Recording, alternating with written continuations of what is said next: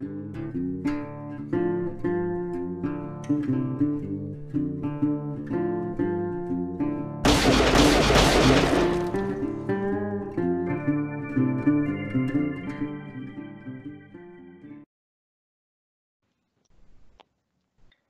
¿Qué tal amigos? Bienvenidos un día más a Doble Nada. Hoy viernes 15 de mayo eh, vamos a hacer una defensa de películas que creemos que, han sido denostadas por la crítica en general. También hay alguna cruzada particular que, tenemos alguno de, los aquí presentes. Así que vamos a sacar del armario algunos clásicos, algunas películas no tan antiguas. Igual tenemos un mix muy, muy, muy peculiar, podríamos decir. Pero lo primero que, hacemos como cada día es presentar a los invitados que tenemos hoy. Diego Sobrecueva, ¿qué tal, Diego? Pues muy bien, dispuesto a defender a capa y espada mis películas. y atacar las de Mario. Imagino que Mario, como va a ser nuestro punching habitual. Qué raro. Mario Martín, ¿qué tal? ¿Qué tal, Javi? Muy bien, mira, yo iba a traer el episodio 8, pero coño, es que es un peliculón y he dicho, mejor para, para otro día que hablemos de buen cine, ahí voy con el, con el episodio 8. Y San todavía tiene la lista preparada, la, la Biblia que escribió el otro día. a mí me da miedo la agenda que está usando Isar porque seguro que están los apuntes del otro día para, para meter para cera, Ahí están, ahí están. Vale, pues pasamos a saludar a Isar Vallés. ¿Qué tal desde Barcelona? Pues muy bien, preparado. Mira, yo también con la camiseta de Homer metiéndose en el seto, porque no sé dónde me metí hoy, eh, pero bueno, intentaremos, intentaremos defender estas películas. Va a ser un meme que va a ser aprovechable para muchos momentos del vídeo, yo creo hoy. ¿eh? Cada vez que digamos una película, me, levanto. No, eso no lo defiendo. y desde Palencia, Pablo Vega, ¿qué tal, Pablo? Buenas tardes. Nada, a escarbar un poco en el hoyo a ver si sacamos alguna joyita, como te decía antes. Dependemos de ti para como persona con criterio cinematográfico, ¿eh? Hoy vas a tener mucho que defender y mucho que criticar, yo creo. Bueno, vamos a empezar contigo, Pablo. Eh, ¿Cuál es la primera película que nos traes? Pues eh, he traído una de 007 del año 79 que se llama Moonraker. Es que esta película está considerada la peor de, bueno, de las peores de la saga de James Bond. Y yo por las circunstancias... Ahí está, seguro. Yo por las circunstancias de la vida me he visto todas, absolutamente todas, de James Bond. Y bueno, esta película es un despelote, un desfase absoluto es casi una parodia de, la propia saga, ¿no? ¿Por qué? Porque en los años 70 mm, de repente estrenan Star Wars y los productores de James Bond dicen, vamos a hacer una peli de James Bond en el espacio. Aprovechar esto. Así simplemente, nada más. Y claro, y, encima si tenemos en cuenta que el actor que tienen de protagonista entonces es Roger Moore, que ya se lo tomaba a coña, un poco el personaje de Porfi, pues imagínate, o sea, tiene una serie de escenas esa película que las ves y dices, esto podría estar dentro de una de Austin Powers perfectamente. Y de hecho hay muchas cosas que luego las reciclan para, para la propia Austin Powers. O sea, yo qué sé, no estás en el, eso, en el propio espacio, ahí con los láseres, una persecución que hay por Venecia que te partes el culo solo de verla, cómo está, cómo está planificada, cómo está hecha. Y bueno, y sale Tiburón, que Tiburón es un clásico de, de toda la vida de los de los sicarios, de los villanos estos más secundarios en principio, pero que luego acaban siendo súper carismáticos, que a todo el mundo les encantaba ver. Entonces yo creo que es una parodia de las propias pelis de espías. O sea, me, lo tomo así. y, a mí me hace gracia verlo desde ese punto de vista. ¿eh? Luego como película, pues en fin. Se hizo como película... O sea, los tíos se pusieron a hacer una película y dijeron, ¿tenemos la película de espías definitiva o es una parodia de verdad? No, no, es, como llevarlo a un nivel superior todavía. O sea, como para dar todavía más espectáculo, pero claro, eh, es que se nota por todos lados que, ya no se lo puede tomar uno en serio ese argumento. O sea, es que no, se sostiene por ninguna parte. O sea, es simplemente aprovechar el tirón de Star Wars para 007 mm, en el espacio, ya está. Cosa imagino. le podían encajar ahí en el universo, ¿no? Sí, sí, sí. Bueno, haría un crossover, ¿eh? Ahí un James Bond Estoy yendo a la estrella de la muerte, por ejemplo. Pues, pues casi, casi. y ya sería peor que el episodio 8. Estáis, pumba. Mario, estaba para ti, creo. No, yo solo responder así. Para los muy cafeteros. Café para cafeteros. ¿Algún comentario más sobre, sobre esta película?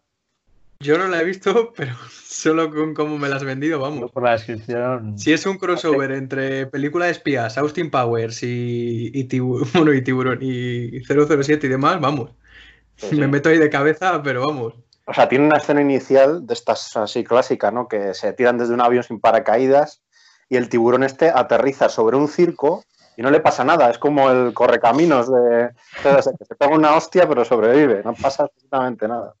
Y es así toda la película. O sea que, imagínate.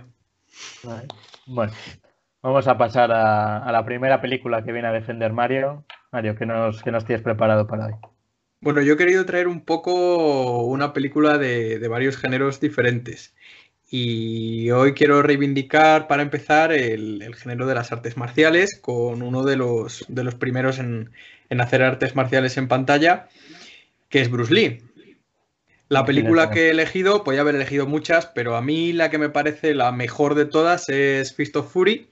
Aquí en España se conoce como Furia Oriental, es de 1972, pero en Estados Unidos hubo un pequeño lío con el título. Al principio se llamó mal eh, Fist of Fury, pero dentro del país se llamó The Chinese Connection para hacer un enganche con The French Connection la tradujeron mal y bueno, pues hubo un lío y hasta cierto año se ha llamado The Chinese Connection y luego se cambió a The Fist of Fury, mientras que Big Boss, que es la película anterior que hizo, se llamaba The Fist of Fury. O sea, fue como que al hacer la traducción de los títulos de las películas lo liaron, las llamaron mal y bueno, pues hay un cacao. De hecho, si tú pones películas de Bruce Lee en Google, solo con poner eso, te van a salir la misma película con tres títulos diferentes e incluso con más.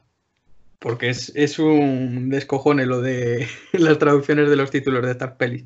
Pero bueno, que no me gusta solo por el título, ¿eh? A mí personalmente sé que es una película bastante mala. El guionista y director es Lo Wei. Me van a perdonar nuestros oyentes asiáticos, pero no sé cómo se dice.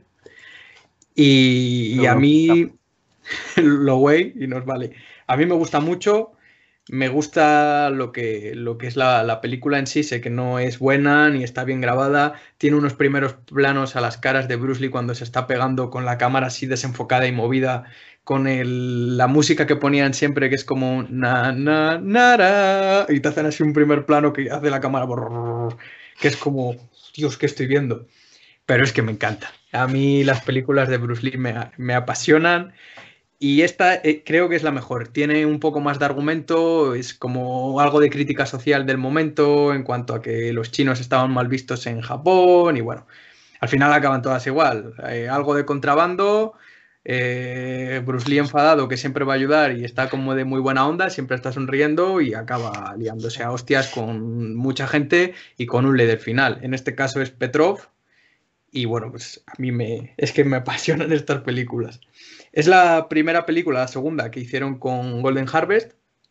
Y luego a partir de ahí ya Bruce Lee empezó a dirigirlas y a, guionizarlas él, porque dice que, el director que tenían, que era un vago y que se ponía a la radio mientras estaban rodando. Bueno, Bruce Lee era una persona además bastante ególatra. Llegaron a repetir varias escenas cientos de veces porque él decía que no estaba su abdominal perfecto y estaba tan obsesionado con sus abdominales que eso, que hacían las, las tomas hasta que salían eso como, vamos, como piedras, como lo que estaba él, vamos.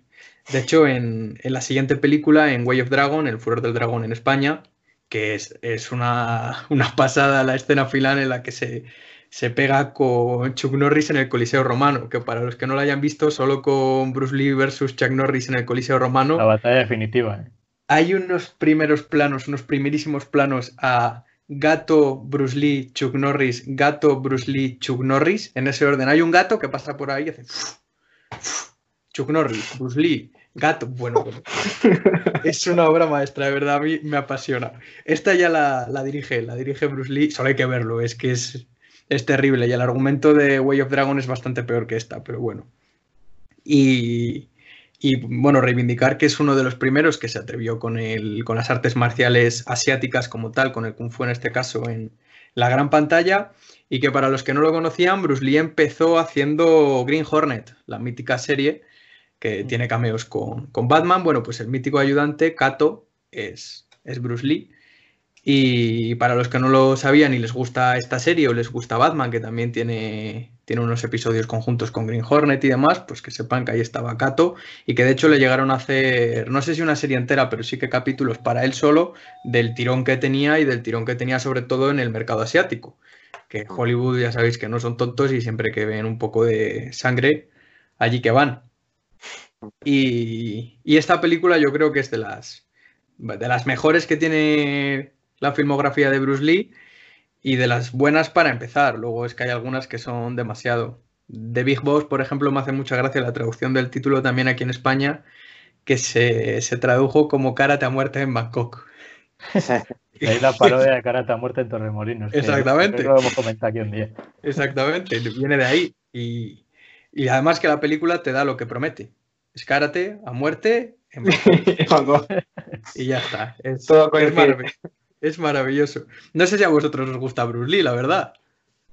A mí, la verdad, yo he visto bastantes películas suyas y me gusta porque es un cine que, realmente te mantiene entretenido. Y muchas veces cuando lo, cuando lo revisas años después, eh, viendo sobre todo cómo, ha evolucionado el cine de acción, te hace hasta gracia, ¿no? Ver eh, los efectos con los que se contaba a la época, que es que, por ejemplo, a mí me hace mucha gracia cuando, cuando hay un golpe que se oye, que lo está haciendo una persona con la boca igual, ¿sabes? Cuando se dan con los nunchakus, que suena... Dice, si te dan con un luchaco en la cabeza con la potencia que la que te está dando ese tío y te la abre como una sandía. a mí, pero esas cosas me encantan, ¿sabes? Sí, sí, sí, sí. Había, yo por ejemplo, mi abuelo veía muchas películas de, de Bad Spencer. Y también de ese estilo, o sea, todo hostias, todo efectos así de este tipo, pero es que te entretenían. O sea, luego tenían historias así que no, tan, no tenían tampoco un recorrido que digamos que sea eh, que te sorprenda porque sabes cómo es lo que viene y lo que cómo va a acabar, pero te, te tirabas toda la película viendo. Sí, las historias es que son terribles, son banales, pero, pero a la máxima. En Way of Dragon, por ejemplo, lo siento para los que no la hayan visto, si hay spoilers, es evidente que en una película, en, una, en, una, en un episodio, perdón, en el que vamos a defender películas que hemos visto, va a haber spoilers. Es así. Es así. Y es una película de 1973, así que habéis tenido años para verla, que yo nací en el 96 y la he visto en esa película, por ejemplo, eh, están en Italia, en Roma, no consiguen matar unos secuaces a Bruce Lee, unos secuaces que llevan armas. Y en vez de pegarle un tiro por la calle, deciden contratar a un karateca para que se pegue con el coliseo romano, que es como... Las historias son, son mágicas, pero a mí me, me, encanta lo que dice Javi, los efectos y todo. Los, primeros planos es que es lo que más me gusta y las músicas, que hacen mezclas de, entre la tensión con músicas asiáticas, de estas de flauto dulce. A mí me, me vuelven loco. Y, y, lo curioso también de estas películas es el doblaje. Porque están, la mayoría están dobladas varias veces, se han doblado varias veces, muchas veces ni encajan. Y bueno, si las ves en inglés, ves el primer doblaje o ves el segundo, es como has visto tres pelis distintas. Pero bueno, también es por, porque tampoco era un cine. Es una forma de, ver pelis distintas también. Igual te cuentan tramas distintas según el doblaje. Seguro. Bueno, pasamos ahora a Diego, que nos va a defender Guardians, ¿no? Si no me equivoco. En efecto, pues yo en este caso he optado por ir mucho más cerca, concretamente a 2017, a la película, a la alternativa rusa a Ahí están mis queridos amigos, los guardianes rusos. Eh, la alternativa es de real, o sea, parecen de videojuego, de, decías antes personajes de LOL perfectamente. Bueno, pues esto es la alternativa rusa a los Vengadores. De hecho, yo, mira, os quería contar las valoraciones, lo primero que tengo en todas mis películas es las valoraciones de IMDB y de Film Affinity de todas las películas. Bueno, en este caso, Guardians tiene Film Affinity un 3,3 sobre 10 y en IMDB un 3,9. Yo tengo que decir que a mí me encanta porque yo este tipo de películas, el, estándar que miro es el molar. Y mola mucho. O sea, es una película que mola mucho. No le vas a pedir mucho, pero molar mola mucho. He hecho la comparación con la primera película de los Vengadores, la gran producción, la primera gran producción de superhéroes, por así decirlo, que cambió un poco todo, con los crossovers y con todo. Y es que también hay que, hay que darle una palmadita a Guardians, porque Guardians se hizo con 5,3 millones de, dólares frente a los 220 millones que costó Los Vengadores. Claro, en recaudaciones, evidentemente, nos Me encontramos con que los Vengadores recaudó más de 1.500 millones de dólares. Pero bueno, a lo que voy yo es que eh, la verdad es que es una película que para estar hecha con tan poco es magnífica. Son cinco superhéroes de la era soviética. Estamos en la Rusia actual. Os pongo en contexto. Estamos en la Rusia actual y eh, hay unas nuevas armas que son como una especie de crustáceos eh, blindados. Bueno, una, una- una cosa muy rara, unos robots muy raros que están haciendo una prueba militar y por lo que sea se vuelven locos y atacan a los propios militares. En ese momento descubrimos No, que es un científico loco, que es mítico científico loco que quiere dominar Rusia, porque ¿qué hace un científico loco si no quiere dominar Rusia? Y nada, pues eh, este científico, por una haceres del destino, pues controla cualquier máquina electrónica, incluidos tanques, no me preguntéis cómo pilota a distancia un señor los tanques, pero bueno, y, y tiene super fuerza.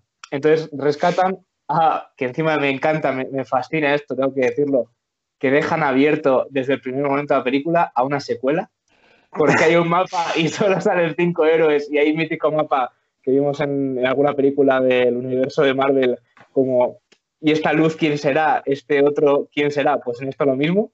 Hay las repúblicas soviéticas, eh, hay en cada república un superhéroe, es magnífico, o sea, van a antiguas repúblicas soviéticas a buscarlos.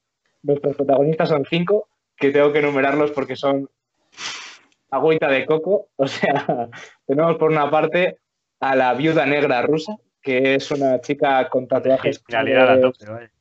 Es básicamente la vida negra, porque lo único que sabe hacer es pegarse, pero tiene la peculiaridad que se vuelve invisible, pero atención, con el agua. Si no hay agua, no se vuelve invisible. O sea que tiene sentido en Asturias o en Galicia, pero como te toque un día un poco soleado, ningún No, poder. en tío. Almería lo iba a pasar mal. ¿no? En Almería esa chica era la chica deshidratada, de la chica invisible. Luego tenemos a un Flash con dos espadas hipercurvadas, o sea, son realmente un círculo, o sea, es, eh, son como cada dos partes de un círculo y tienes como un Flash, va como corriendo y mete hostias. Mola Como el mucho tío- porque como... el tío de código lioco, ¿no? Sí, un poco ese rollo. Lleva ese rollo como encima, como que va como con la cara tapada, un poco así, rollito guay. Luego tenemos a un maestro de la Tierra, porque es básicamente un maestro de la Tierra de, las de la serie Avatar. Imagino que algunos conoceréis la mítica serie de dibujos animados de Avatar. Hombre, Pues este señor domina la Tierra, o sea, es el señor de la Tierra. Han copiado eh, uno a uno lo que era el personaje de dominar la Tierra de esa serie, uno a uno. Y por último tenemos mi preferido sin duda, que es el magnífico hombre oso, que es el Hulk ruso, es magnífico y tiene una ventaja con respecto al Hulk normal, que este Hulk ruso tiene una ametralladora automática. Es decir, le faltaba ya. ¿eh? No, le tenemos una escena, tenemos una escena de ese señor que le han dado una mochila que se transforma en una minigun y empieza a disparar con la minigun un sombreoso. Es, como digo, magnífica. O sea, estamos ante una película que otra cosa no, argumento no tiene, pero molar mola muchísimo. Y yo es que no puedo destacar de más. O sea, si alguien no escucha esto y dice, joder, tengo que ver esta película, chico, A, a mí solo mirar. por curiosidad me dan ganas de verla. Yo cuando le demos a colgar voy a verla al, al 200%. ¿eh? Y si me dices que hay mucha simbología soviética, yo me tiro ahí, pero vamos, con botas y casco. Yo creo Solo que se está... re- ¿Vale, Pablo? Sí, que solo falta que nos diga que tiene una escena post créditos que sale Thanos en Chernóbil con, Sería la hostia, ¿eh? Yo creo que ojalá. Isan se está revolviendo desde Barcelona un poco, ¿no? La, película es horrorosa, es, es, Es es- es- es demencial. Lo que pasa que es de estas que están demencial que al final da la vuelta, te acomodas y dices, oye, qué bien, me lo estoy pasando en grande. De hecho, creo, la, la vi un poco así, la, la vi entera, pero la vi un poco así de lado porque me estaba a mí dando vergüenza a mí mismo. Eh, pero si no me equivoco, la película también termina que tienen que ir a un edificio y hay también como una bomba. O sea, es rollo Los Vengadores realmente. O sea, Lo mismo porque van a una torre como a desactivar la electrónica, o sea, es como la torre Stark, pues lo misma historia, tienen que ir a esa torre, o sea, La es- Torre Lannister es aquí igual. estar- básicamente es como una torre de pasa. 5G, la La de los conspiranoicos tienen que estar contentísimos porque es una torre de 5G básicamente, y, y es que lo que dice Isarno, o sea, es tan mala que, que cuando te olvidas de lo mala que es, realmente es muy buena, o sea, te, te- cuando desconectas el cerebro un poco y dices, venga, no, no estoy viendo una película buena. magnífica. Estoy predispuesto a, a Sí, saber. sí, lo que los, los efectos especiales, mm, pues mm, al estilo Smallville, no sé si recordamos los capítulos de Smallville cuando Sí. salió algún monstruo, pues algo así más o menos, o sea que sí, sí, es, hay, hay que, hay que disfrutarla a lo grande. Al final es lo bonito de estas películas de, de serie B, es como Sarnado. Sí. Es que, que hay días, creo que hay hasta las 5 de Sarnado. Bueno, no sé cuántas hay, pero hay, un, hay una locura. seguro. Y es de estas películas que, como dice Isar, tú la estás viendo y estás como, madre de Dios, pero ¿qué estoy viendo? pero es, pero Pero es no puedes dejar de mirar. Exactamente, dices, es Yo que creo que quiero estás verla. esperando a ver cómo te sorprenden negativamente. Eh, Con- la de- cagar más. Con la de películas con pipa y, y gafas de pasta que puedo ver en Netflix y yo viendo esta basura, ¿no? Pues, pues Y así. viendo Sarnado. Sí, sí. Que no me vea nadie. Bueno, Isar, pasamos a, tu primera película que Bueno, es Dead or Alive, ¿no? Eso sí que es de pipa y gafas de pasta. Dead or Alive está basada, es, es- es una película inspirada en un videojuego que creo que sale en PlayStation y tal. Estamos viendo la carátula y ya parece de videojuego, ¿eh? Sí, sí, totalmente. Sí, sí, sí, que es pero Dead or Alive todo- también, que para, para más señas era un juego que tenía un motor gráfico propio para que los pechos de las chicas que luchaban pues tuvieran su propia movilidad. Ese, ¿no? ese es el nivel del videojuego y ese es el nivel de la película totalmente, pero al final se acaba, se acaba convirtiendo en una película eh, de artes marciales, con un campeonato así de artes marciales y un tío un poco siniestro que es el que lo, el que lo monta todo, que para ta- también para, para meterse más en la película se trata de Eric Roberts, que a mí me encanta Eric Roberts, el hermano de Julia Roberts, que hace como 400 películas al año y 300 de ellas son malas eh, y, las, y las otras 100 son peores. En todas hace prácticamente de villano. Y bueno, pues aquí ha montado una especie de torneo de las artes marciales y Como elige a Dragon muchachas Ball ahí por- un poco, porque ¿no? es así. sí, sí, sí. Y algún chico también hay. Entonces lo que quiere es, eh, a medida que van luchando, les va drenando ADN o vete a saber qué genético para que luego se lo inyecte él y sepa mm, todos los estilos de lucha de, de los demás eh, luchadores. Eh, bueno, eh, fenomenal. Fenomenal. Todo sale también Jamie Presley, que le recordamos en Me llamo Earl, era la, la chica rubia de Me llamo Earl. Y, bueno, pues es una película de estas eh, también, ¿no? Tan mala que da la vuelta, pero también eh, tiene, para mí tiene una debilidad que es que yo me voy a dormir, estoy muy cansado. Y a las 2 de la mañana digo, tío, ya me piro a dormir, voy a apagar la tele y empieza y digo, mierda, me siento en el sofá y tengo- hasta las 4 de la mañana tengo que verla por narices porque, porque es una delicia. Es que ese es el problema de estas pelis, ¿no? Que, que tienen algo, no sabemos el qué, que te hace verlas. Yo, por ejemplo, estos días que he estado pensando en las pelis que iba a traer hoy, y digo, va, ya sé, sé la trama, podría defenderlas perfectamente. Digo, no tengo por qué verlas, y me las he visto. O sea, yo no sé qué pasa, Hay que verla, sí, sí. que te llaman. Sí, sí, te sí, llaman. sí. Sale- en la película también sale Holly Balance y la presentación de, de- que, es, que es una chica que canta y hace una canción que se llama Kiss Kiss y tal. Eh, la presentación del personaje es eh, ella eh, saliendo de la ducha y mientras se viste va repartiendo estopa. Y es el- tira para arriba el sujetador, pega dos puñetazos y pum, se pone el sujetador bien. Tú no has visto nada porque tienes para todos los públicos. Y, y nada, pues ese, ese es el nivel. ¿Qué les pasa a, ¿Qué le pasa a Hollywood con las adaptaciones cinematográficas de videojuegos? O sea, creo que nos daría para, para varios Todo, programas El, el coger. De, hecho, podemos haber hecho este programa prácticamente de las películas malas de, de adaptaciones de videojuegos. Yo O sea, tenía dos o tres Lo que, pasa, lo que pasa es que, claro, cuando haces una adaptación mala de un videojuego bueno, pues te enfadas, pero eh, no es el caso. no es el caso, porque el videojuego, pues tampoco, ya, ya hemos comentado lo del motor gráfico.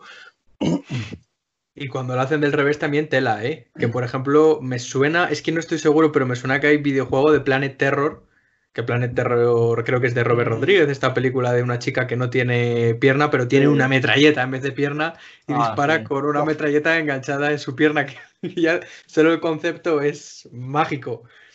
Y, y hicieron un videojuego que es, que es peor, es de esto que estás jugando y estás diciendo, "Uf, A ver, Dios a ver, mío. a ver hasta dónde llega esto, ¿no?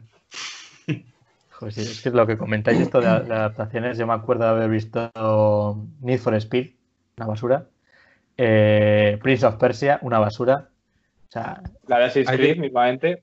Assassin's Sí, Creed, bueno, sí. ah, World of Warcraft tiene también, ¿verdad? Warcraft También, poco. también. Eh, No la he visto, esa- ¿eh? No la he visto. Esa os diré Ah, que sí. no está tan. O sea, mm, no tú conquistó mucho a la crítica. Lo que pasó con esa película y por lo que se comenta que tampoco se ha hecho más, porque donde triunfó fue en Asia. en Asia, en China, debió ser una cosa, eh, un fenómeno, bueno, evidentemente el WoW allí es mm, eh, Dios, por así decirlo, y entonces pues esa película, y está bastante bien, de hecho el protagonista es el actor de Vikings, que ahora mismo no me sale el nombre, el- ¿Quién de todos? es- Travis. y, y es el de, el de Vikingos. Y la verdad es que, a ver, es una épica de el WoW. O sea, no le pidas al olmo. No tiene unos grandes diálogos, no tiene una gran tensión, pero está bastante bien. Bueno, yo voy a empezar aquí mi cruzada particular. Antes de comentar, antes de, de grabar, pues hemos comentado las películas que vamos a traer cada uno. Y claro, yo traigo, una obra- yo traigo para mí lo que es una obra maestra, que es Los Caballeros de la Mesa Cuadrada de los Monty Vamos a buchar antes de empezar. Para ti, para medio Hollywood, cabrón. ¡Qué huevazos! ahí los- Aquí es una cruzada particular contra mis amigos, así que espero que lo veáis y os calléis la boca y veáis aquí los expertos que tenemos. A ver, es una película de 1975. Yo creo que la primera vez que veo esta película igual es en 2008, 2009, con los amigos del pueblo, que son muy de recuperar estas pelis. O sea, con un presupuesto de 400 mil dólares, una película que se graba en un mes, hacen una obra maestra de- del humor. O sea, por mucho que sea humor inglés y todo lo que queráis, pero para mí es una obra maestra. O sea, son tíos que se plantan y dicen, a ver, ¿tenemos dinero para caballos? No, no tenemos dinero para caballos. Eh, cocos, pues hacemos ruido con cocos. Venga, con cocos hacemos los caballos. O sea, es que, y las propias escenas se desmontan de un caballo invisible. O sea, eh, juegan con eso, juegan con el poco dinero que tienen para hacer la película y lo hacen humor. Eso partiendo de esa base. Luego, la película empieza con conversaciones sobre una golondrina, sobre cómo puede transportar cocos. o sea, son cosas que aparentemente no tienen por qué hacerte gracia y te la hacen. Luego tiene trasfondo político. Hay otra escena en la que en, la, en plena Edad Media, en el siglo X, creo que es donde se desarrolla, me parece que lo dice al principio, te hablan del comunismo. O sea, hay un, labrador hablando del comunismo diciendo, "Buah, es que no sé qué, es que de democracia, que tampoco existía. Es que la democracia es una mierda, que eso de, de que porque lo digan dos terceras partes de la gente, esto ya tiene que ir a misa, ¿no? O sea, cosas así que en tono de humor te lo cuelan y es una crítica al final. Luego os quiero poner el vídeo para que veáis también quién es el, el malo de la película. A ver, para los que no conozcan esto, porque bueno, es una maravilla. A ver si carga esto. A ver, recemos porque no nos salte la- el copyright. A ver, ese es el malo, ¿eh? Ese lo ha visto. Mira, mira, mira, qué maravilla.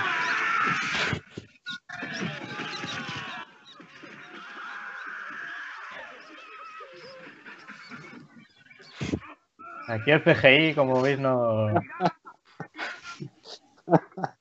Ese, es el, villano de la película. O sea, cuenta la historia de- del rey Arturo en busca del Santo Grial, pero con historias surrealistas, historias como, como la de Ser Galahad del Casto, que llega a un, a un castillo lleno de enfermeras eh, vírgenes todas puras y dice, ay, por favor, castíganos, cosas así, cosas surrealistas. Luego la, la escena del puente del final, eh, que vuelve a sacar el tema de la golondrina, en plan, eh, ¿cuál es tu color favorito? ¿Cómo te llamas? Cosas así. Ah, Esto es súper fácil de pasar y, y luego le saltan, eh, ¿cuál es la velocidad media de la golondrina? Cosas de estas. o sea, son todos juegos de cómo está hilada la historia, te con 7 8 protagonistas, porque no tenían presupuesto para más, son 7 8 actores que muchas veces incluso se les ve enfrentándose a sí mismo. La escena de los caballeros que dicen ni, que también me parece brutal. O sea, para mí es, es genial. Yo quiero que mandéis un mensaje a mis amigos, por favor. Entiendo que las Sí, hayáis visto. que, que se vean las tres, yo creo, que las tres son, las tres que hicieron sí que son buenas, creo, en general. ¿no? Y luego tienen O momentos... esta es la primera, antes de la vida de Brian. Es verdad que como son más bien sketches, pues algunos te gustarán más que otros, te harán más gracia unos que otros y tal. Que ya eso es para gustos, ¿no? Pero que yo me lo paso bien con las tres, ¿eh? Sí. Ya te digo, mis amigos es que son unos ignorantes de esto. Los Monty Python son unos genios. Son unos genios a nivel interplanetario y porque no conocemos otras formas de vida más allá del planeta Tierra. Eh, sea, exactamente. O sea, John Cleese, Eric Idle, bueno, todos, ¿no? Y, y, pues son un grupo de amiguetes que se dedicaron a hacer sketches, a hacer teatro, luego hicieron el Monty Python Flying Circus en la BBC y acabaron haciendo películas. Y, de verdad, son unos maestros. Eh, y lo que decís, ¿no? Muchos de los sketches, de hecho, están cogidos de- del Monty Python Flying Circus, reconvertidos para la película. pero es que es una película temporal porque yo recuerdo incluso eh, de pequeño jugar a un juego que se llama Battle Chess, que lo, en, el juego de ordenador los, las miniaturas cobraban vida y entonces pues si te pegabas con el hombre que iba a caballo, pues el, el peón sacaba la espada y lo mataba y entre peón y peón tenías la escena de los Monty Python cuando empieza a cortarle un brazo y el tío dice, no, pero con el otro brazo puedo. Pues eso, ¿no? Pues eso salía en ese juego. Y en, en un juego de, cartas de mesa que se llama Munchkin, que es súper famoso y que tiene cinco o seis expansiones, tienes una carta que es la carta del conejo blanco, que cuando sale tienes que sacar un dado y si sacas un 6 eh, es, se convierte en el conejo de la película. ¿eh? Pues es un adorable conejo blanco, excepto si sacas un 6, que entonces es el conejo de esa película que todos conocemos. O sea, eso es una película atemporal, una obra de arte eh, hecha por unos genios. Y lo que comentaba es que eh, suplen su falta de presupuesto con ideas que parecen absurdas, pero que les funciona. O sea, luego cortan la película, o sea, meten una como un, cruce de como o sea, aparece una escena en la que un caballero corta una cabeza a un, a un tío que está hablando ahí, no sé si era un médico, es que no me acuerdo cómo era exactamente, y la, policía eh, de la época, de los 80 em, o de los 70, empieza a investigar ese crimen y al final detienen a los actores de la película. es, un, es un jaleo temporal de líneas temporales que todavía no tienen nada que ver, pero al final acaba así. O sea, es que es, es, el ensalzar lo absurdo hasta el punto de que te haga gracia. Bueno, a mí me parece genial. Sí. Bueno, yo creo que no tienen ni idea.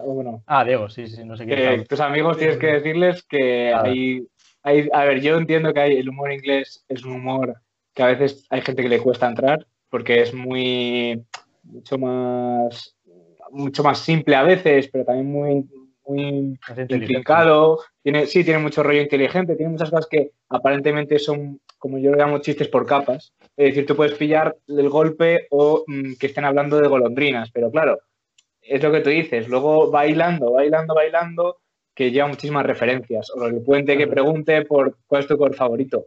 Ya, pero es que eso tiene una profundidad. Un guardián de un puente que te haga unas preguntas que es mucho más profundo que eso. Y nada, pues tienes a tus amigos que aprendan, chico, que...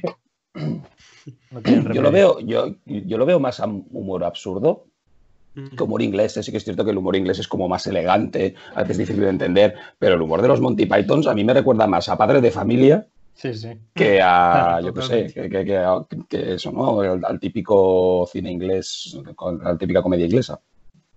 Totalmente, hasta lo de los cocos que decías antes, Javi, es como eso, ¿no? O sea, no, no hay nada de inteligente en el coco haciendo. Pero no, es que no hace falta. ya te ríes de por sí. a mí me, me, enamoran y eso, diles a tus amigos que no tienen ni puta idea. Ya, les doy por perdidos, ya. Que vean esa y el episodio 8. Ya está. Puro humor, todo. No para, ¿eh? No para.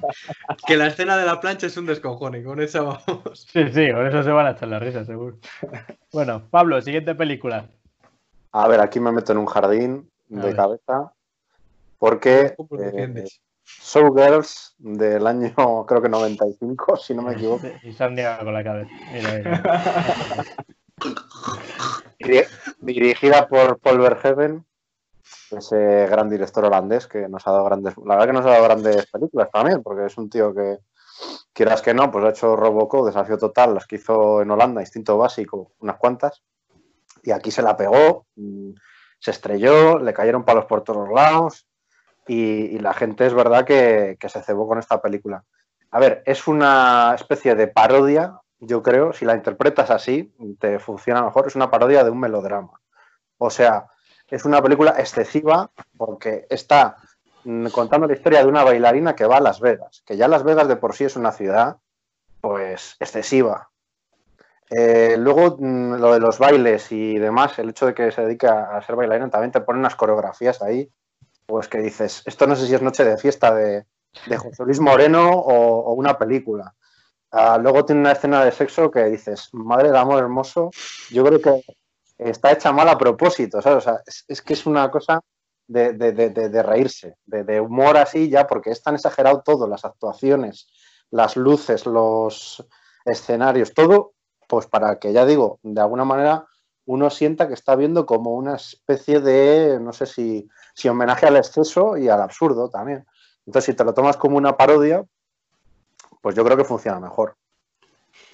A mí le pasó un poquito con la siguiente que hizo. O sea, era una película que mucha gente pensó que era militarista, porque era la de Starship Troopers, se llamaba, ¿no? Sí. Y mucha gente no sabía, la gente no sabía si era una película para tomarse en serio o era un cachondeo, porque ya digo que, que va ahí como en la línea de no sé cómo tomármelo. Si te lo tomas como algo gracioso, mejor. Sí, el, al hilo de Starship Troopers, la verdad es que se me ha olvidado traerla porque esa es una gran película. Lo malo es que yo eh, ten- tenía mucho miedo de hacer esta sección también, de no verme contaminado por vídeos de otros, que eso nos pasa mucho, que oyes a alguien que te parece que tiene tu opinión o tal, y haces tuyos esos argumentos. Entonces no quería hacerlo. Y Starship Troopers eh, tiene la ventaja o desventaja que está basado en un libro.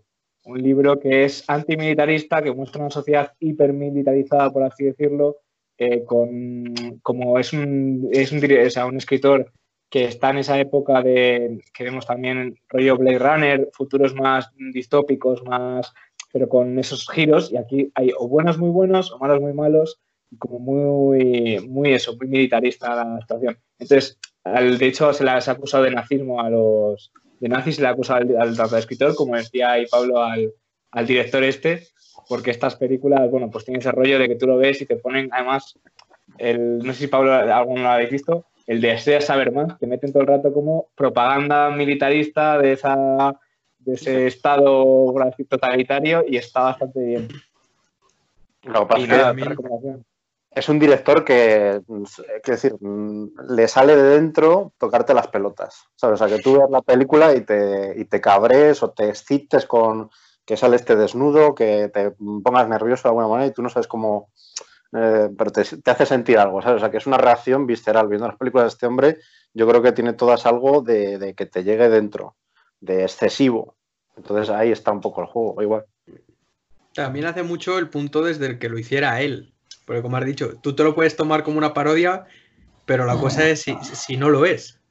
Porque tú, por ejemplo, puedes ver el ataque de los tomates asesinos, que, que es, es una mofa, o sea, es terrorífica, y puedes decir, eh, esto es una puta mierda, pero es una comedia.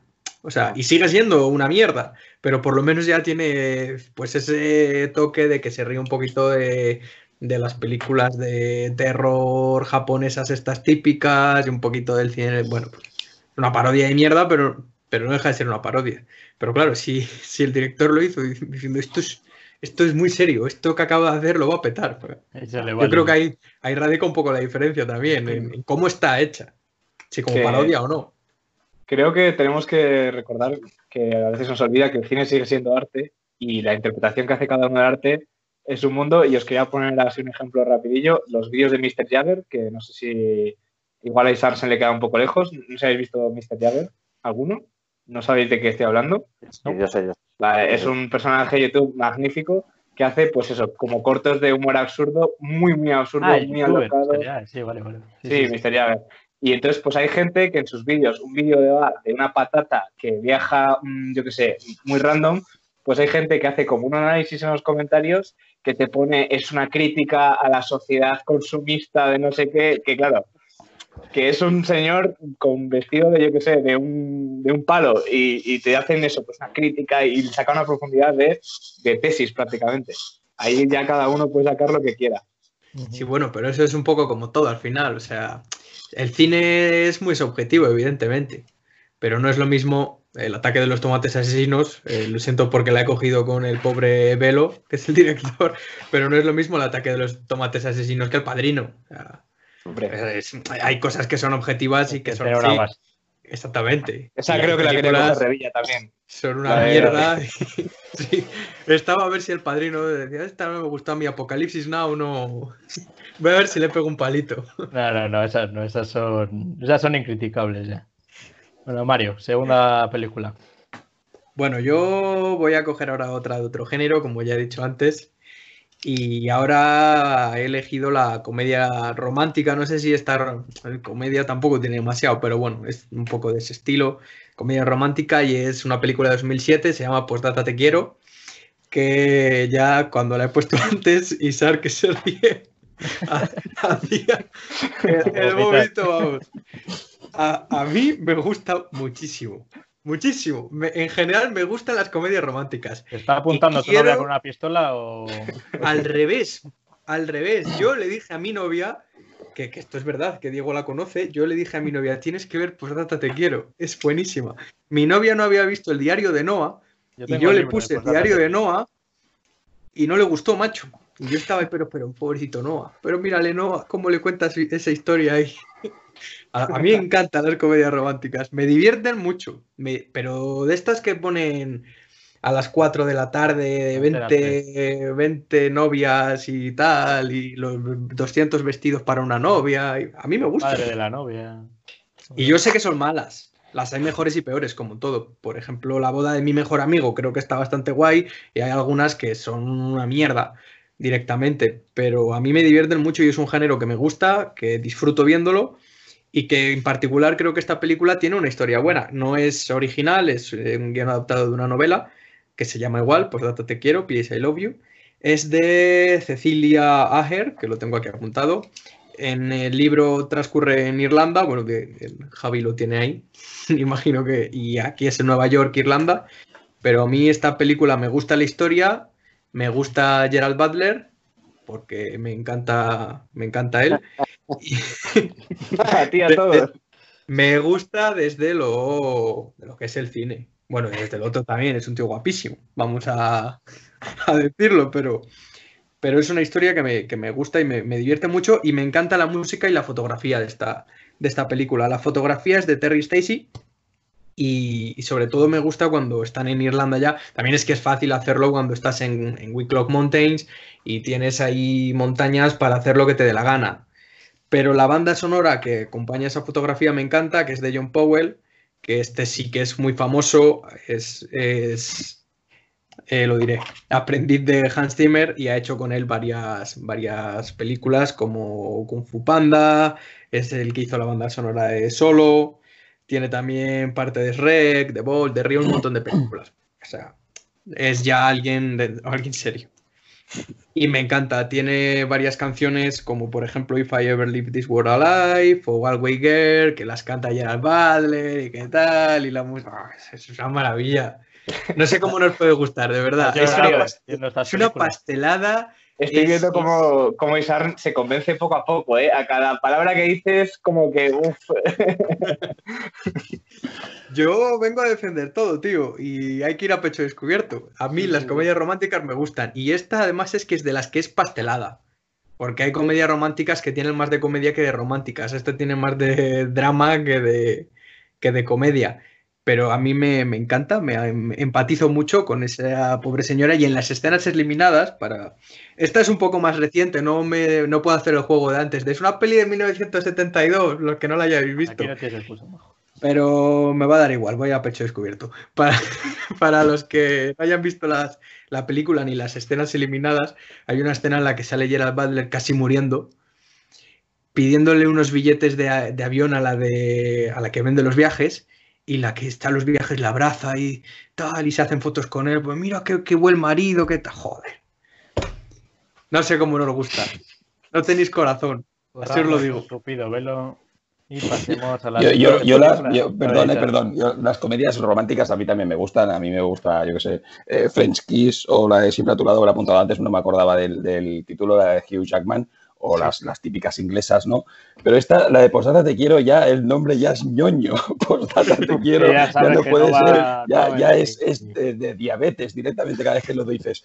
Eh, pero es que además yo cuando vi la película, yo quería eh, cada segundo de- en el que salían los dos juntos que Gerald Butler, por favor, le metiera una patada en el pecho a la chica y dijera, esto es Esparta. Es- ese hombre no, a mí no me sirve de, de- de Vale, las vale. comedias románticas. No es un Pero es el, ir- el irlandés eh, alegre, que está todo el rato cantando y todo el mundo le quiere ahí, dicharachero. No me mientas, no me mientas. Tú, tú- yo te he visto con una capa roja acabar con, con, con los ejércitos de Jerjer. De Jerjes. A mí me encanta. Diego, siguiente película. Vamos a hacer como que aquí no ha pasado nada. Pues yo voy a dejar lo mejor para el final, yo creo.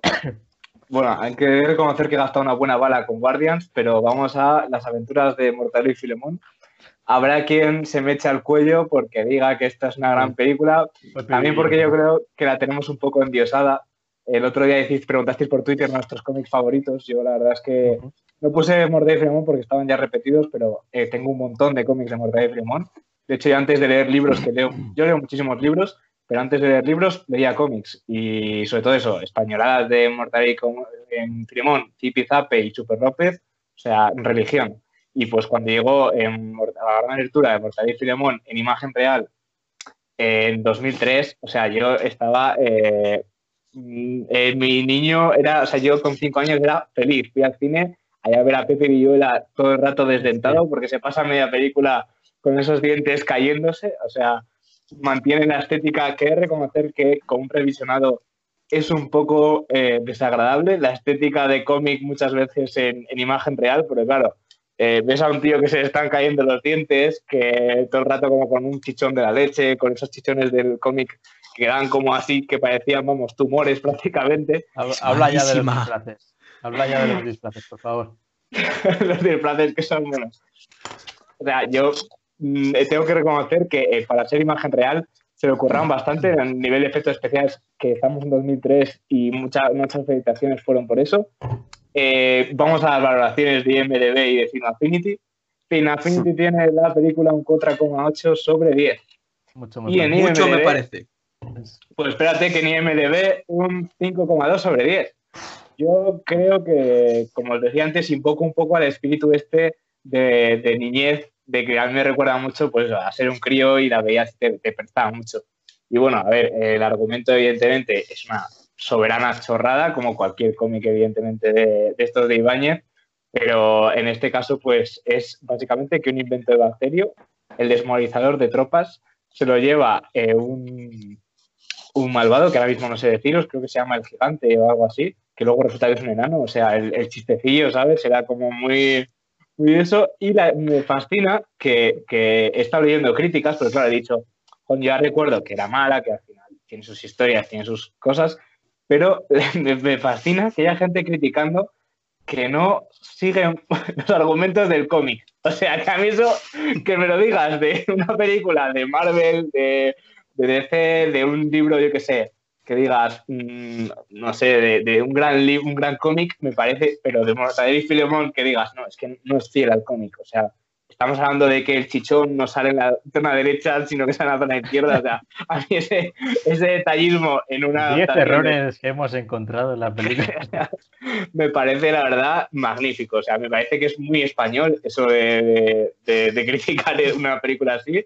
Y sobre todo eso, me gusta mucho porque en su momento vamos, es, yo creo que es una alternativa juvenil al tema de Torrente, porque al final el humor es ese, el humor es suave, evidentemente, pero es de golpes, de cacharrazos, de algún chistecillo de estos, como ya es lo mismo que llamarse la tía en vez de la CIA y ese rollo el ancle, bueno. Va la tía y se pone al día.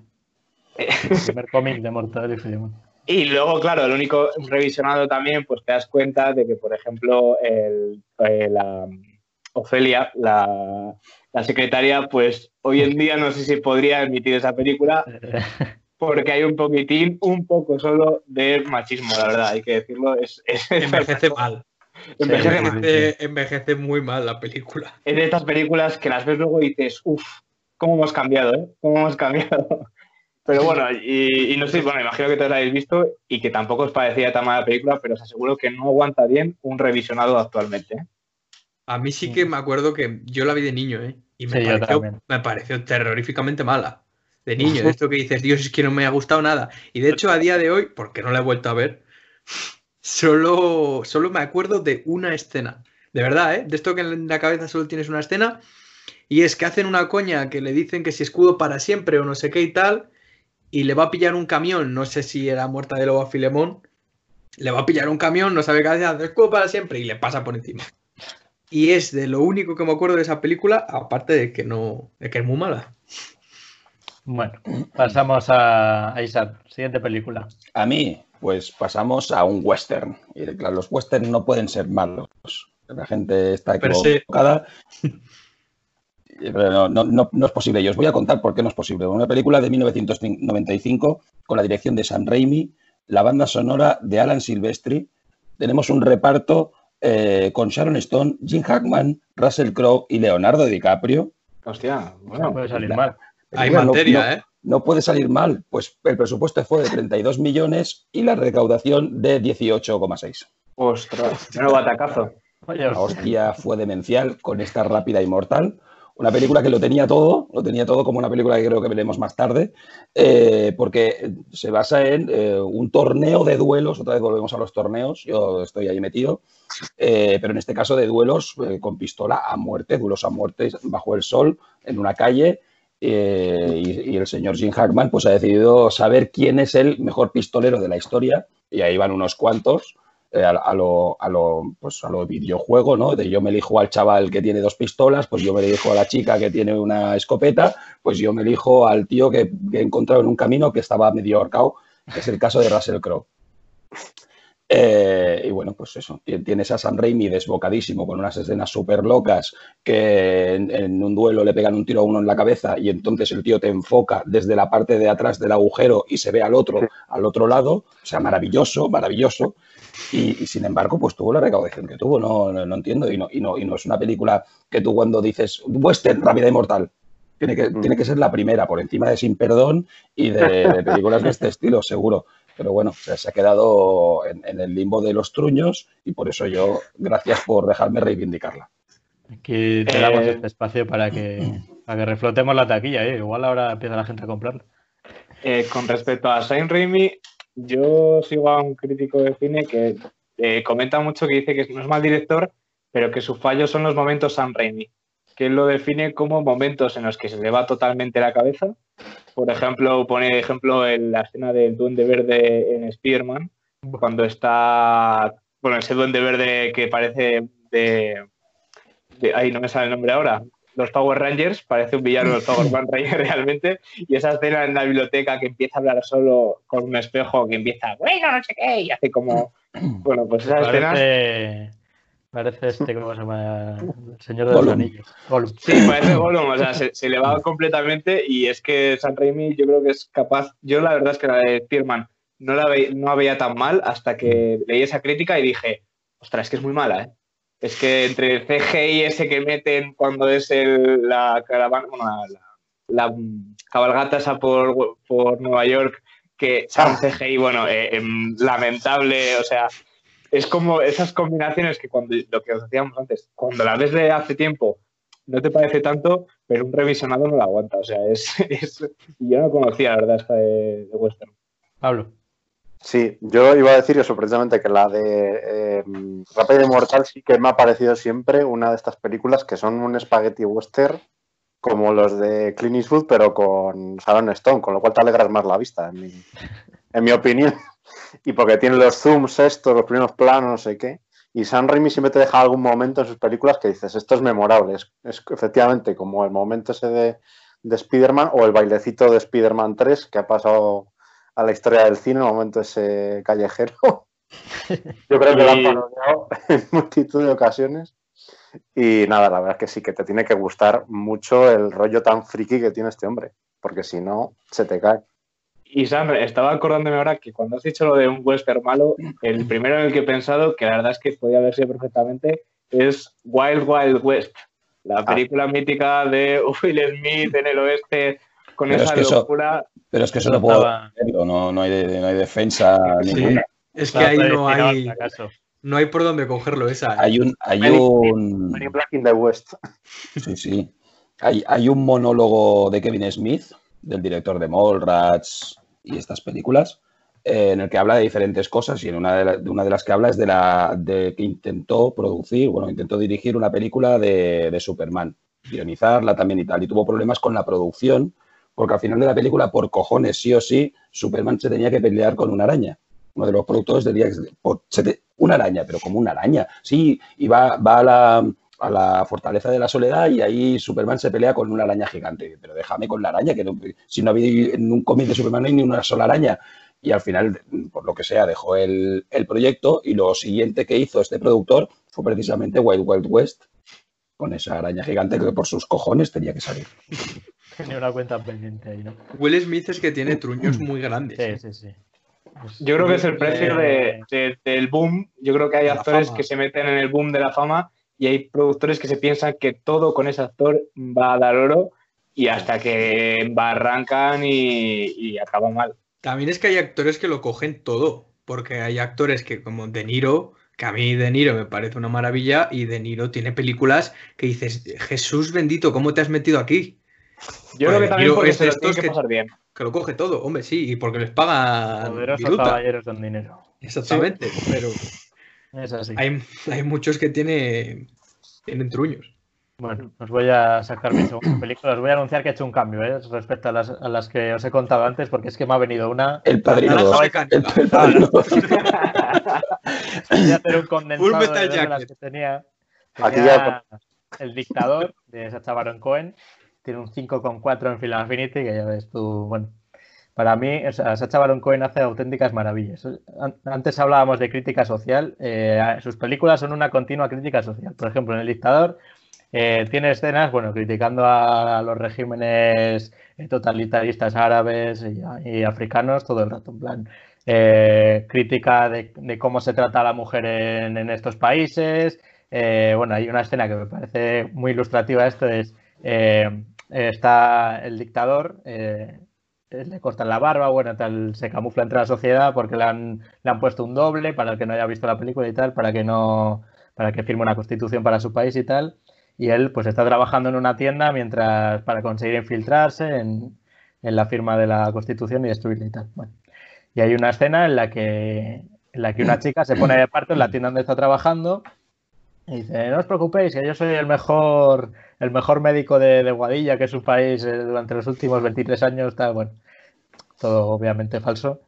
Y cuando saca al bebé, le dice, ah, ya lo siento, ha tenido usted una niña, tráeme una papelera, ¿no? En plan, como viendo la importancia que se da a las mujeres en, en- estos países. A, partir de- un- del humor hace crítica también. Luego hay escenas brutales como cuando se montan en el helicóptero con, con su, con su ayudante, en plan, empiezan a hablar en árabe, empiezan a decir palabras como Bin Laden, 11S, que no está nada relacionado con que vayan a cometer un atentado y nada, pero claro, nosotros les están escuchando y dicen, pero ¿qué cojones van a hacer esto? Eh, bueno, luego se quita y le pregunta a su compañero, eh, bueno, ¿qué tal llevas tus problemas de espaldas? Y dice, bien, se abre así, dice, bien, me he hecho una faja para, para controlarlo y parece que lleva un cinturón explosivo, bueno, o sea, son giros brutales. Y la otra película que tenía era Borat, que también va por esa línea, es de un, de un periodista, es un país de, de Uzbekistán o por ahí, no me acuerdo, no sé realmente si era en un país ficticio, no me acuerdo cómo era. Y también tiene escenas de estas brutales, en plan de, pues va a Estados Unidos a conocer la cultura americana y le dice, "Oh, pero, pero ¿cómo es que las mujeres pueden conducir en América, detenerla, cosas así? Eh, ¿Qué chistes se pueden hacer aquí? Y lo genial de Sacha Baron Cohen es que no hace una película y la deja ahí. Es que él, eh, durante toda la promoción de la película, cuando va a recoger premios o tal, sigue, sigue siendo ese personaje. Y va a los Oscar y va siendo Borat, o va a los, a los Globos de Oro y va siendo el dictador. Entonces, esto le da una dimensión a, su, a sus personajes y a sus películas que a mí me parece, me parece un genio. Creo que Pues fue Eminem el que le quitó una vez un guardaespaldas suyo de encima, porque en uno de esos premios que dice salió él desnudo y justo le cayó en la cara a Eminem y el guardaespaldas que estaba al lado pues le pegaba como si fuese una piñata, porque él estaba Sí. colgado. Y cada vez que venía Sacha le cogía el guarda ¡Bum! Y, y así todo el rato, que al final Sí, dijo Sacha Baron Cohen que no estaba preparado y que por Claro. favor que, que le iba a denunciar porque le había hecho muchísimo daño. A mí es un personaje que me gusta mucho también. Bueno, un personaje o, o lo que sea. Y además me parece que está como mal visto siempre, como que, mira, el payaso es Sacha Baron Cohen y tiene cosas muy dignas. Ya fuera es. parte de sus comedias, que a mí personalmente la que, me- la que más me gusta es Ali G. Y sobre todo por el doblaje de Goma Espuma. que Sí. me parece... De hecho, si la ves en inglés. Es que es. Sale, es que Bruno si la ves en también, ¿eh? inglés no tiene tanta gracia, para nada, pero la ves con el doblaje de Los de Goma Espuma y es que te partes, bueno, yo me parto el culo. Pero tiene cosas muy serias y, y buenas, como por ejemplo, a mí en La Invención de Hugo me gusta mucho Sacha Baron Cohen y es una película buena. que además también me gusta, mira, que podíamos haber traído también, porque la invención de Hugo tiene mala crítica también y hay gente que dice que no, tal, pero a mí me parece un película. Bueno, es Scorsese.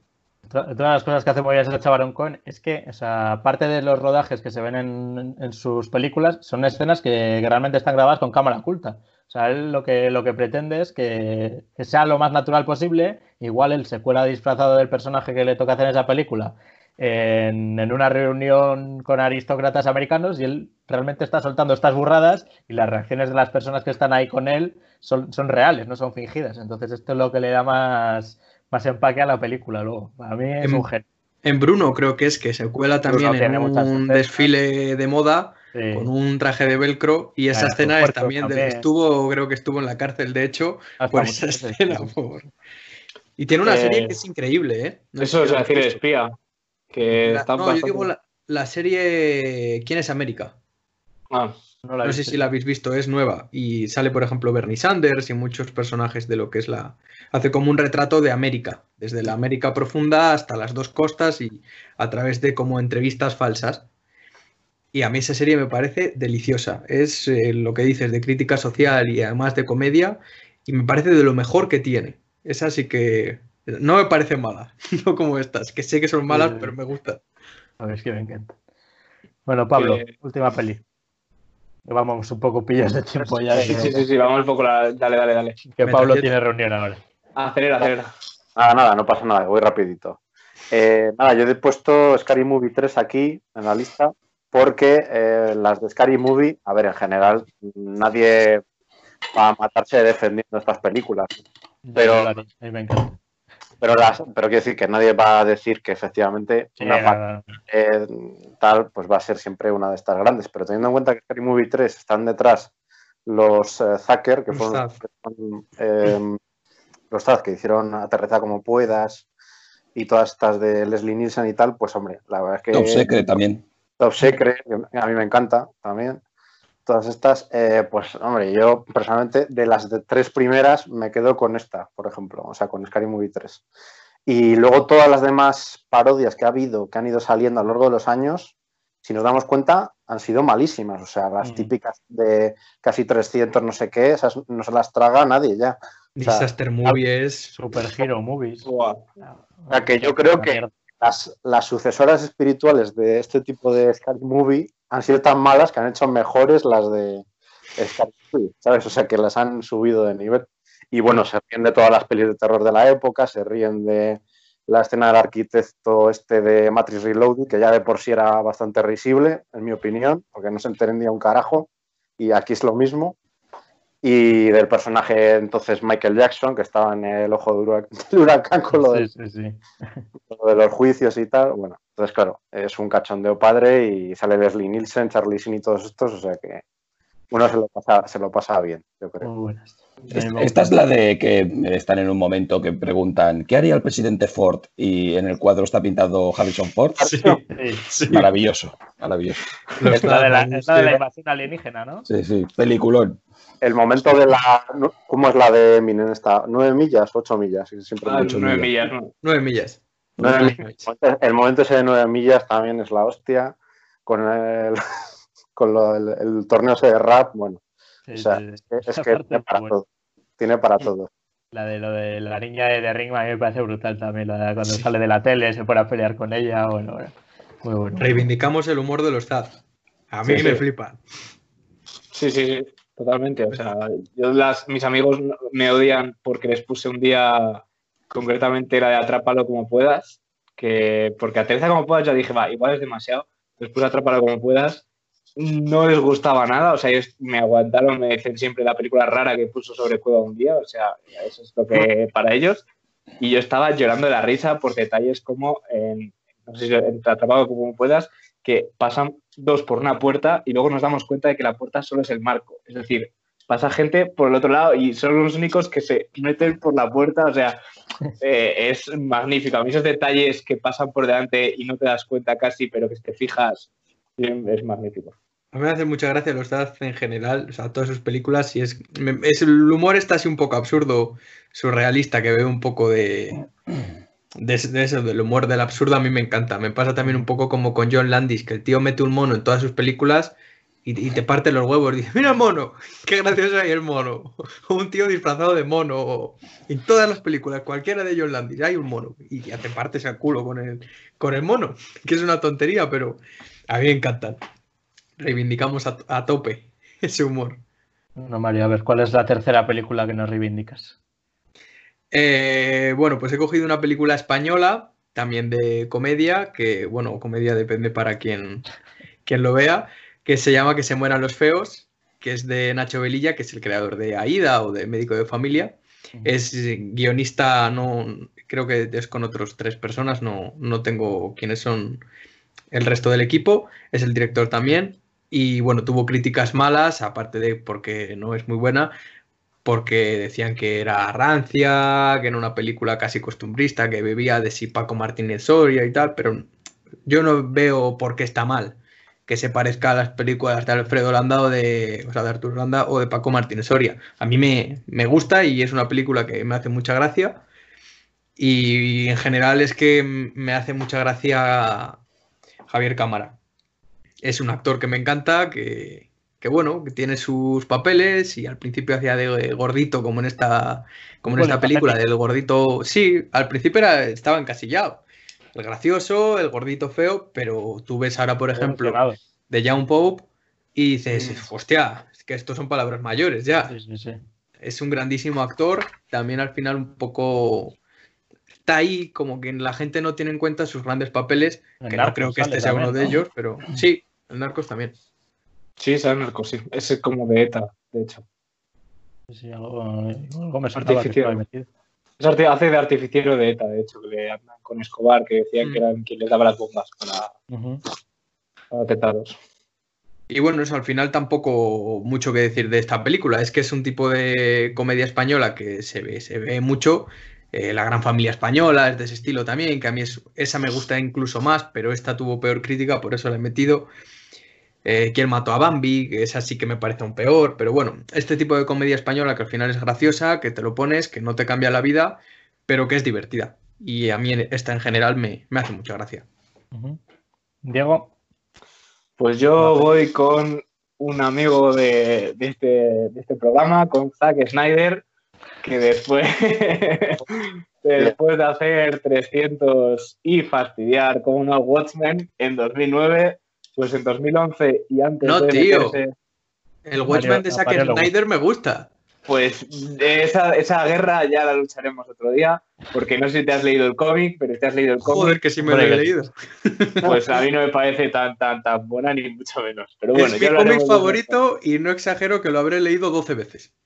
Pues no me parece entonces. Y creo que la película es muy fidedigna y me gusta mucho, pero Dale con tu. Sí, ya discutiremos. Antes de, antes de hacer este hombre, también otra, otra amiga, otras amigas de este programa, como son Batman contra Superman, se metió con una película que rompe un poco con su, con su filmografía posterior, que andaba siempre con superiores, que es Sucker Punch, que como os voy a comentar un poco ficha técnica, como siempre, 5,3 sobre 10 en Film Affinity y un 6 en IMDB. La verdad es que tiene bastante, yo la recordaba como con peor crítica. Igual también es porque es mítica película que yo me pongo a ver y mi familia me dice qué fricada estás viendo, porque eso es muy de mi familia de, oye, ¿qué estás haciendo tú con, viendo eso? Y básicamente os voy a leer literalmente, creo que lo mejor es, os voy a leer el párrafo de Wikipedia, o sea, creo que la mejor forma de que entendáis esto es una chica que es internada por su padrastro cuando muere su madre en una institución psiquiátrica para que practique una lobotomía. Mientras espera, su imaginación crea una realidad alternativa que podría salvarla de su dramática situación. Y es que aquí no, Zack Snyder no se queda tranquilo con una realidad alternativa, sino que introduce subcapas. Que es lo curioso, esta chica está internada en... Origen, ¿eh? Sí, sí, un poco, básicamente sí. Esta chica está internada como en un... Ahí andaría, un poco origen loco. Origen como si hubiesen tomado el SD los productores y directores. Un poco ese estilo. Y básicamente, pues ella eh, se ve como en un cabaret donde el malo, ella hace, o sea, la película, la protagonista, las buenas compañeras son las compañeras del, psiquiátrico, básicamente. Los malos son los médicos, el director del psiquiátrico, el padrastro, toda esa gente, y los va colocando en diferentes situaciones. Primero están como en un cabaret y a partir de ese cabaret van a diferentes misiones que es mm, como un Metal Slug, porque yo no puedo definirlo de otra manera, es como el videojuego Metal Slug. Es mm, ametralladoras, bombas, eh, orcos, trolls, eh, samuráis de tres metros. eh, bueno, es, o sea, es magnífico. O sea, como dije antes, si me gusta esta es porque está muy alta en la escala de molar. O sea, molar mola muchísimo. De hecho, yo esta película la busqué y la empecé a ver así precisamente por un vídeo que vi con una de las peleas con música de Skrillex por debajo. O sea, lo más mm, lo más 2012 que te puedes echar a la cara, el de Skrillex y Bangaran Show concretamente y una escena de estas de acción locas. Y la verdad es que tengo que reivindicarla porque está bastante bien, tiene unos giritos bastante interesantes, hace como una especie de misiones, como un rollo videojuego dentro de la película. Y no sé si a todo el mundo le gustará, hay gente que le parecerá más loca, más previsible menos, pero bueno, sobre todo te llevas un rato de eso, de molar, de épica y de, de peleas. La, la película es una mierda. ¿Me permitís un segundito? Vamos a hacer un pequeño receso que Pablo se tiene que marchar y ahora perfecto. seguimos. Pablo, muchas gracias por, por estar ahí con nosotros. Pero que lo dejamos libre. pero Zack Snyder es de estos que nunca va a poner de acuerdo a, a más de dos personas o tres en una reunión, ya te lo digo yo. Sí, sí, va a ser difícil. No voy a otra cosa. Muchas gracias, Pablo. Hasta luego. Pablo. Hasta luego, Pablo. A ver, sigue, digo. No sé qué está Sí, hablando. sí, Lo La cogemos película- por lo de la mierda. La película es una mierda, pero esta, ya no, esta no, no- a, mí no me dio la vuelta, o sea, no he conseguido darme la vuelta porque estaba absolutamente indignado porque tú ves el tráiler y, y flipas. Lo que dice él ¿eh? es, es molar por molar y punto. O sea, chicas guapas, vestidas eróticas, eh, dragones, orcos, samuráis gigantes de tres metros. Pero esto, esto es fabuloso. Gente con Gatling, nazis. O sea, lo tiene todo para ser perfecta. Y luego ves la peli y dices, pero qué cojones, qué cojones es esto. Si he visto un tráiler cojonudo y me están poniendo una peli que, que es que no, falta de ritmo totalmente, eh, que estás esperando que lleguen los momentos de los trailers para que te guste. Bien. O sea, fue un fracaso, un fracaso. Yo a la gente que no lo haya visto, por favor, le pido que vea primero el tráiler, que, se hypee, pero a saco, se engorile un montón para ver la película y, le- y luego diga, ¿pero por qué? Pero- O sea, teniendo lo que tienes, teniendo los ingredientes que tienes, ¿cómo has hecho eh, eh, Esta ese- mierda. Sí, ese puré de verduras horroroso que no hay quien se lo trague. Te diría, Isar, que yo me ha recordado esto que has dicho, lo del tráiler, a una cosa que a mí de- en mi juventud me indignó muchísimo, que es que en el tráiler de 300, la película, no sé si recordáis, que había un rinoceronte. Que yo el rinoceronte lo busqué en el cine y debió quedar en escenas eliminadas y no vimos el rinoceronte en el cine. Yo me acuerdo de estar en el cine pensando, ¿dónde está mi rinoceronte barriendo las filas de, de espartanos y de jerjes y de todo el mundo? Y es lo que yo creo, de esas cosas que tú dices, Sam, que es un tráiler que, sí, veamos, dices, es que esto va a ser la hostia y de repente, bueno, pues no. Te quitan la magia. Otra peli que me gustó. La de 300 a mí me gusta. A mí me gusta. Es surrealista, porque lo es. Sí. Pero, pero También consigue lo que 300, busca, la ventaja, yo creo que en 300 se salva por la iluminación. O sea, le quitas la iluminación, ese tono que le dan. Es muy eh, similar al cómic también. Mm. Sí, Ah, le, quita- creo le- que- le quitas ese tono de, de anaranjado, de polvoriento, y yo creo que la peli, o sea, la llegas a ver en grabación original y son eh, 30 tíos en gallumbos con, con una pantalla verde detrás peleando contra otros 40 tíos de ninjas, o sea, poco más. Pero, pero al final es lo que es el cómic, cabrón. Mira, Claro. O sea, bueno, si, si abro cualquier página, la Es que eso tú lo me que vas a digas, ver. vas a ver tíos en calzoncillos y No, gente con falso. pantalla. Falso. Eso Bueno, es, verdad. En el, en Lo el que vas a ver son penes. Sí, es verdad. Que para ser una película de Zack Snyder, la verdad es que eso me defraudó. Espera, vais ahí que se vea. Vaya, justo la que he abierto no hay pene, pero sí. Mira, la siguiente ya sí. En, en esta ya sí que hay. bueno, no sé si es bueno o malo que no lo veamos, la verdad. Sí, no sea que luego nos toque pixelar o algo. No jodas, hombre, es un cómic. A ver, y esa la última peli. Pues mi última película es, eh, para mí, la mejor película eh, de Steven Seagal, que es como decir nada, porque si estamos hablando de pelis malas, pues Steven Seagal eh, tiene una saga completa, yo creo que la carrera entera, Eh, pero bueno, si decimos que los malos son Garibasi por un lado y Tommy Lee Jones por el otro, pues ya da un poquito más de empaque en la película. Si hablamos de alerta máxima, yo creo que es una película legendaria, pero que evidentemente de baja calidad. A mí sí que me parece una muy buena película de acción dentro de un barco, que es una cosa como novedosa, ¿no? la típica, sí que el personaje de Steven Seagal es el típico que tiene una vida anterior súper tocha y que ahora se dedica, o pues unos se dedican a labrar, otros se dedican a, tener un bar. Este en su caso es un cocinero y por cuestiones de que llegan los terroristas al barco, pues dice, pues nada, ya, ya no me dejan hacer tortillas, tendré que liarme a tortas directamente. Y, bueno, fantástico. También tenemos por ahí a, Erika Leniak para alegrarnos la vista y para hacer un homenaje a Marta Sánchez. Eh, y así que, pues nada, es que no, para mí no tiene nada malo, absolutamente Alerta Máxima, que es una película perfecta. ¿Alguna crítica más a Alerta Máxima? Yo la verdad es que creo que la he visto de, de coincidencia lo único que puedo, o sea, en plan de esto, sobre todo mi abuelo, de, que le gustaba mucho ver este tipo de películas de acción, también mucho western y tal, y he de reconocer que estaba buscando ahora imágenes y Tommy Lee Jones, he de decir que se me hace rarísimo verle con la indumentaria que lleva en la película, o sea, va con una chaqueta de rockero loco, con una cinta en la cabeza, o sea, es creo que es lo más anti Lee Jones que ha hecho Tommy Lee Jones, o es, como el, su, su, vamos, su antítesis. No creas que ha sido menos impresionante tu plano paralizado bebiendo agua y hablando a la vez, ¿eh? Ya te verás. La magia del cine. Zack Snyder, eso ha sido Zack Snyder, absoluto. Ahora le ponemos un poco menos de luz. ya, ya está. Un tono anaranjado como si fuera México y ya está. Pues también para hacer. Sí, sí.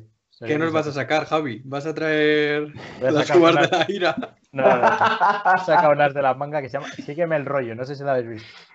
No. ¿No? Jennifer, Aniston, Adam Sandler. Comedia romántica, más, más comedia que romántica. A mí me parece muy buena. O sea, cuenta la historia de Adam Sandler, que es un cirujano plástico que ya desde el principio empieza con gags así tirándose el rollo con esta estética y cosas de estas. Y bueno, es un tío que se ha divorciado, eh, eh, conoce a, una chica en una cafetería, eh, la tía ve que tiene un anillo, bueno, él cuenta que se está divorciando, pues es lo mítico de la comedia romántica americana. Y para, conquistar a su chica eh, se la va a llevar de vacaciones a Hawái, me parece que es. Pero eh, para convencer a, a su nueva pareja de que ya no está enamorado de la antigua pareja, se la lleva también. Para decir, oye, mira, tú está aquí no estoy haciendo nada. ¿eh? Por ejemplo, ¿no? Muy bien, muy bien. Eh, sí, lo que pasa es que su antigua pareja realmente no existe y es su asistenta en la, en la, clínica y se acaba enamorando de ella.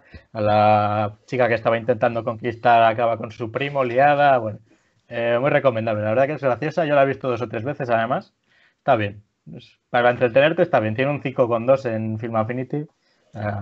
No se ha visto nunca esto de que tú te quedas con alguien, pero que parezca tu novia, pero al final te enamoras de ella. Eso es, algo absolutamente novedoso.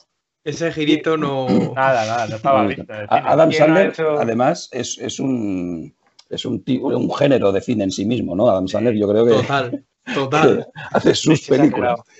Además, es, que es mítico que dices, esto es película de Adam Sandler. Es que es tal cual, tiene su género el cabrón.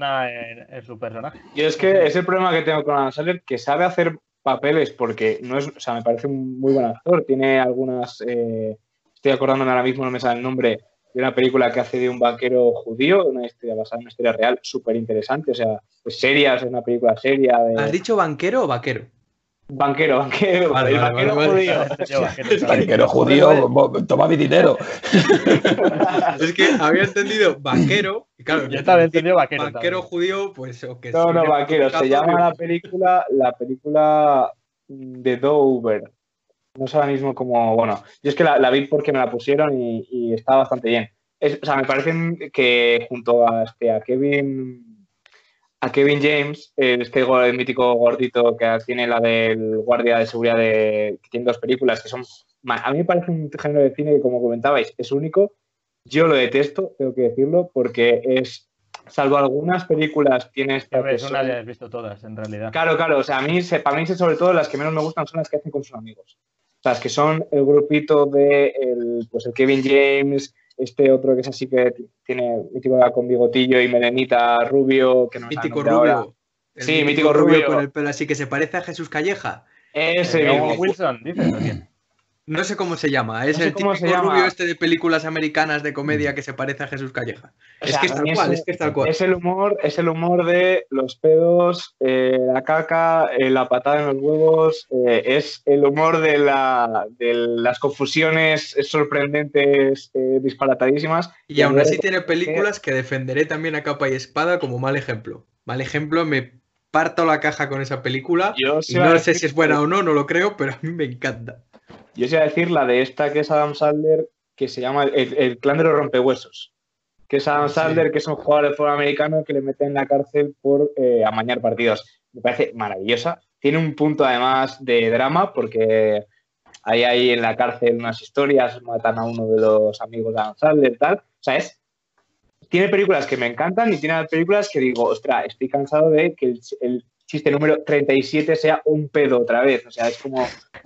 Pues mira, a este, a este vídeo Little Nicky yo también la podría haber traído, ¿eh? porque Little Nicky Oh, también me gusta buena, mucho y, es buena. demencialmente mala. A mí Little Nicky me apasiona. Es de esas pelis que puedo ver 256 veces que me parto. Que Qué son, película. eh, hay muchas joyas denostadas por ahí. ¿eh? Para mí, sobre todo, es eso, que las haga él solo. Cuando las hace él solo, mm, bueno, no está mal, pero cuando se junta con los colegas, es como los mercenarios en versión comedia. O sea, es el, el, el despiporre. el vamos ahí a pasarlo bien. Si alguien lo quiere comprar y verlo, que lo vea. Pero nosotros ¿Los mercenarios no se defiende o qué? Yo es no- que haría, os digo una cosa, eh, da para hacer un capítulo solo de los mercenarios, porque tiene tantas películas y tiene tanto jaleo alrededor, la propia inclusión de personajes, de viejas glorias y tal. Que A mí me encantan que- las coñitas que hacen entre ellos, Sí. de coñitas personales, no de lo que es el cuando sale Schwarzenegger y se va y está en una iglesia y dice Stallone, le dice, no, creo que es Jason Statham el que le dice a Stallone, ¿qué le pasa? Dice que quiere ser que quiere ser presidente del gobierno, de Ah, sí, que Schwarzenegger y tal, o sea, tiene muchas coñitas entre ellos y tal, que, que a mí me gustan mucho. Por ejemplo, hay una que le tienen así agarrado para morir a, a Sylvester Stallone, aquí lo tengo, Rocky, y le, le tienen así para morir y tal. Y el que le tiene agarrado es calvo y le dice, "Ve, no te lo preguntaré una vez más, ¿quién te ha enviado? Y dice, tu peluquero. ¿Qué? Y joder. Y luego tienes acción a raudales, pero son pelis devastadoramente malas. A ver, Se basan yo- en acción, hostias y juntar a estrellas. Hay un momento en el que le pegan un bazocazo a uno y le arrancan medio cuerpo, solo medio cuerpo y se quedan las dos piernas así de pies. ¿Qué, qué? Física propia, Es que- hay de- también sí, un sí, sí. fotográfico para las piernas, como antes lo que dijo lo que dijo Schwarzenegger en una entrevista sobre esta película dijo, es que la hicimos viejas glorias de la cine de acción para reírnos, o sea, para divertirnos, para volver a pegar tiros, a ser las leyendas que éramos y Yo básicamente es para lo que tengo claro, que los que mejor se lo pasaron fueron ellos. No, sí, Eso es realmente como- tuvo que ser.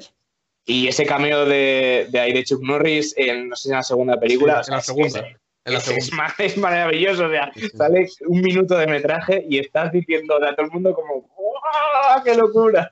Que también hacen una coña con lo- una serpiente que le muerde, creo que es, ¿no? No sé si es ahí o lo, lo estoy imaginando. Con una, hacen una coña como que le mordió una serpiente y murió la serpiente. Que es una broma muy Ah. mítica que había en internet de. De Ay, humildes. Y a, a mí me hacen gracia, pero lo mismo, lo que decimos. Es como una que hicieron que se llama Red, que es también del estilo, que es John Malkovich y gente pegando. Eso está basado en un cómic. ¿Sí? No lo sabía Sí, esa. sí, sí, está basado en un cómic. Yo so- sobre Chuck Norris, eh, de la segunda tengo que decir que no sabía si era Chuck Norris o Joaquín Reyes. También tengo que decirlo, ¿eh? Disfrazado de Chuck Norris. Podía ser Joaquín Reyes disfrazado de Chuck Norris perfectamente. Sí, sí, sí, sí. Bueno, chicos, pues para cortar. hemos, hemos hecho buenas defensas, yo creo aquí. Hemos, sí. hemos elevado el nivel de. Por lo menos, igual la próxima persona que vea esta película y luego se deje caer por IMDB, igual le pone una mejor valoración a estas películas de las que hemos visto que tienen actualmente. Diego, Mario y San, también nos acordamos de Pablo. Muchas gracias por estar un día más con nosotros. Eh, volveremos, yo creo que el próximo viernes con, con otro especial. Ahora hablaremos, pero creo que tengo una idea buena que, que puede triunfar. No Episodio gustar. 8. Episodio 8. Versus Zack Snyder. Oh, mira, igual podemos ahí tener un, un filón. Bueno, chicos, lo que decía, muchas gracias. Mañana volveremos con, con una nueva sesión golfa, como cada sábado. Y recordad, sed felices, pero moderadamente. Nos vemos. Hasta luego.